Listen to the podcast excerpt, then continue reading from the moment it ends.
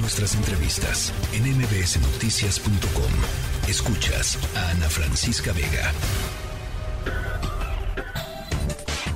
Diana Bernal en MBS Noticias. Mi querida Diana Bernal, primero que nada, muy feliz año. Mi querida Ana Francisca, un gran abrazo, lo mejor para ti en este año, muchas felicidades y también para todo el auditorio pues que hace el favor de escucharnos. Pues eh, eh, de veras que sea un año eh, padrísimo para ti en lo personal y en lo profesional, Diana. Y, y, quiero hacer un reconocimiento público aquí porque tú fuiste de las poquísimas personas en, en medios de comunicación en México, debo decirlo así tal cual es, Diana, de haber puesto el tema de la sucesión del Tribunal Federal de Justicia Administrativa sobre la mesa y darle la importancia que tenía. y, y, creo que es importantísimo reconocerlo. Eh, y además decir, pues afortunadamente el peor escenario no se cumplió.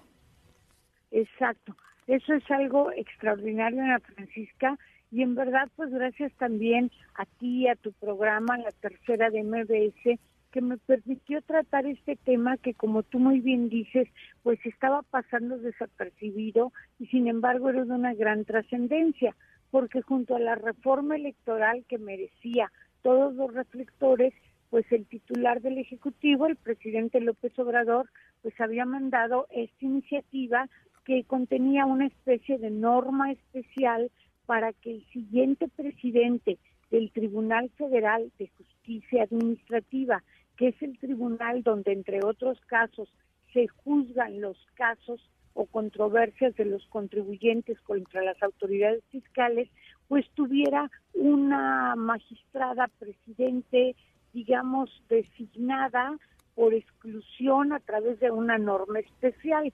Y afortunadamente, Ana Francisca, gracias también pues a la cobertura que le dio a este tema tu programa y MDS y pues gracias a la acción de otros muchos interlocutores de la propia oposición, pues no pasó esta reforma que platicamos mucho tú y yo y que constituía pues una regresión, ¿no? Al tener un intervencionismo en un tribunal autónomo con 86 años de edad para impedirles que designaran libremente al titular de la presidencia. Y afortunadamente como esta norma no pasó, pues los magistrados el día lunes, magistrados y magistradas, hicieron una elección, eh, designaron para el próximo trienio, que empieza obviamente en 2023 y acaba en 2025, son estos tres años, al magistrado Guillermo Valls Esponda, al cual, Ana, me gustaría mucho felicitar a través de tu escuchado medio, porque es una persona pues que ahora sí que se inscribe en la cultura del esfuerzo, del trabajo, que ha ocupado cargos importantes, que ya tiene aproximadamente unos siete, ocho años en el tribunal y que es una persona experta en temas fiscales y administrativos eh, de una familia de grandes juristas como el señor ministro Sergio Valls, que en paz descanse, y que esperamos que con él el tribunal conserve autonomía. Ana, y algo que me gustaría comentar, no es que esta autonomía favorezca a los contribuyentes, favorece a ambos, a las autoridades y a los gobernados. Claro. Oye, y, la otra parte que tú, que tú ponías el, el, el, el tema y el foco tenía que ver con eh, la duración con la cual podían ser, eh, eh, digamos, reelectos los, los magistrados o que se tenían que ir del, del tribunal. ¿Eso tampoco terminó sucediendo? ¿Eso también quedó muerto? Fíjate, Ana, que no sucedió, pero está en el tintero, porque en el Senado quedaron de ver esta ley en el periodo de febrero. ya no van a poder interferir en la elección de presidente. Pero uno de los grandes retos que tiene el magistrado presidente Guillermo Valls Esponda es precisamente defender al tribunal para que los magistrados de salas, digamos, de primera instancia, que son aproximadamente 160, 170 magistrados, cuando acaben de su periodo de 10 años, tengan derecho a ser propuestos para un nuevo periodo.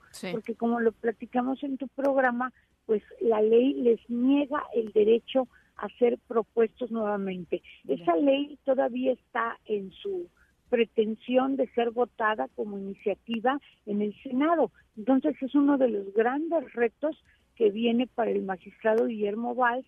Y otro gran reto, Ana, como también lo platicamos Ana Francisca, es que aproximadamente hay más de 80 magistrados que no han sido nombrados y magistradas que no han sido nombrados en el Tribunal Federal. Entonces, esas difíciles tareas le tocarán al magistrado Guillermo Valls. Entonces, como dijo la ministra Norma Piña, que me congratulo que sea la nueva presidenta de la Suprema Corte, deben acuerparse los jueces y las juezas, los magistrados y las magistradas para defender la autonomía de las instituciones que imparten justicia.